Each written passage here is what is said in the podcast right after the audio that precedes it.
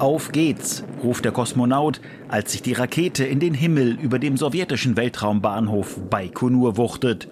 An Bord ein gewisser Juri Gagarin, geboren am 9. März 1934, der als erster Mensch in den Weltraum fliegt.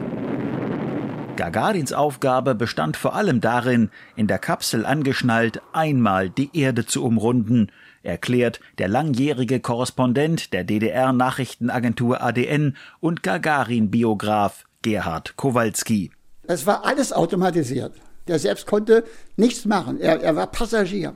Immerhin konnte Juri Gagarin aus einem Bullauge seines Raumschiffs Vostok blicken und seine Eindrücke aus gut 300 Kilometern Höhe schildern.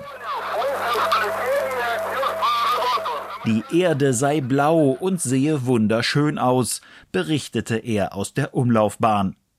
Gagarin war in einem kleinen Dorf aufgewachsen, hatte Gießer gelernt und war einem Flugclub beigetreten. Während seiner Zeit beim Militär fand er sich plötzlich in der Weltraumgruppe wieder. Sein Flug um die Erde im April 1961 dauerte nur gut anderthalb Stunden, dann setzte das Raumschiff zur Landung an. Die Führungsriege der Sowjetunion wusste die Pioniertat des 27 Jahre alten Kosmonauten propagandistisch zu nutzen. Sie konnten im Grunde genommen zum ersten Mal einen Riesen, einen Welterfolg eines kommunistischen Landes nachweisen. Und alle Leute haben sich gewundert und haben aber nicht über den Kommunismus gesprochen, sondern über Gagarin gesprochen. Für die Russen war der wichtig, um den eingebildeten Vormarsch des Kommunismus auf der Welt zu dokumentieren. In den Monaten nach seinem Weltraumflug bereiste Juri Gagarin die halbe Welt, wurde in Ost-Berlin und Warschau ebenso triumphal empfangen wie in London und Paris. Mitten im Kalten Krieg lagen viele Menschen dem jungen Mann zu Füßen, der so ganz anders auftrat als die Kader der kommunistischen Partei. Er war ausgesucht worden für ein Ereignis. Und dafür hat sich inzwischen herausgestellt, äh, war die beste Wahl, die man nur hätte treffen können. Denn er war eine äh, sehr angenehme Type, hatte auch dieses wunderbare Lächeln. Wo immer Gagarin auftauchte, erzählte er strahlend von seiner Reise um die Erde.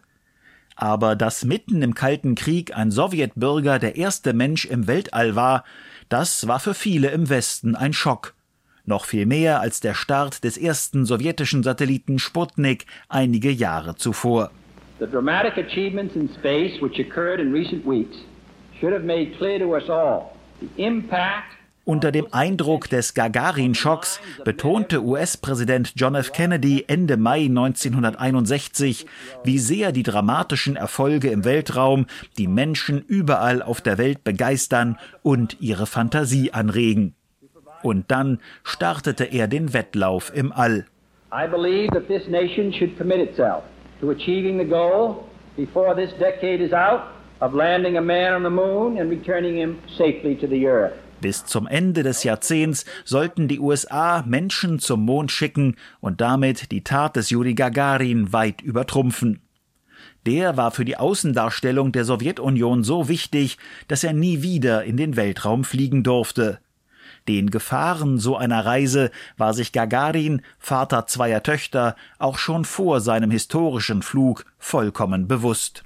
Er hat ja auch einen Abschiedsbrief geschrieben, der viele, viele Jahre später erst an seine Familie ausgereicht wurde. Der ist ja in Baikonur aufgestiegen und ist ganz woanders gelandet. Und alle Sachen, die er hatte, die lagen in Baikonur in so einem kleinen Häuschen.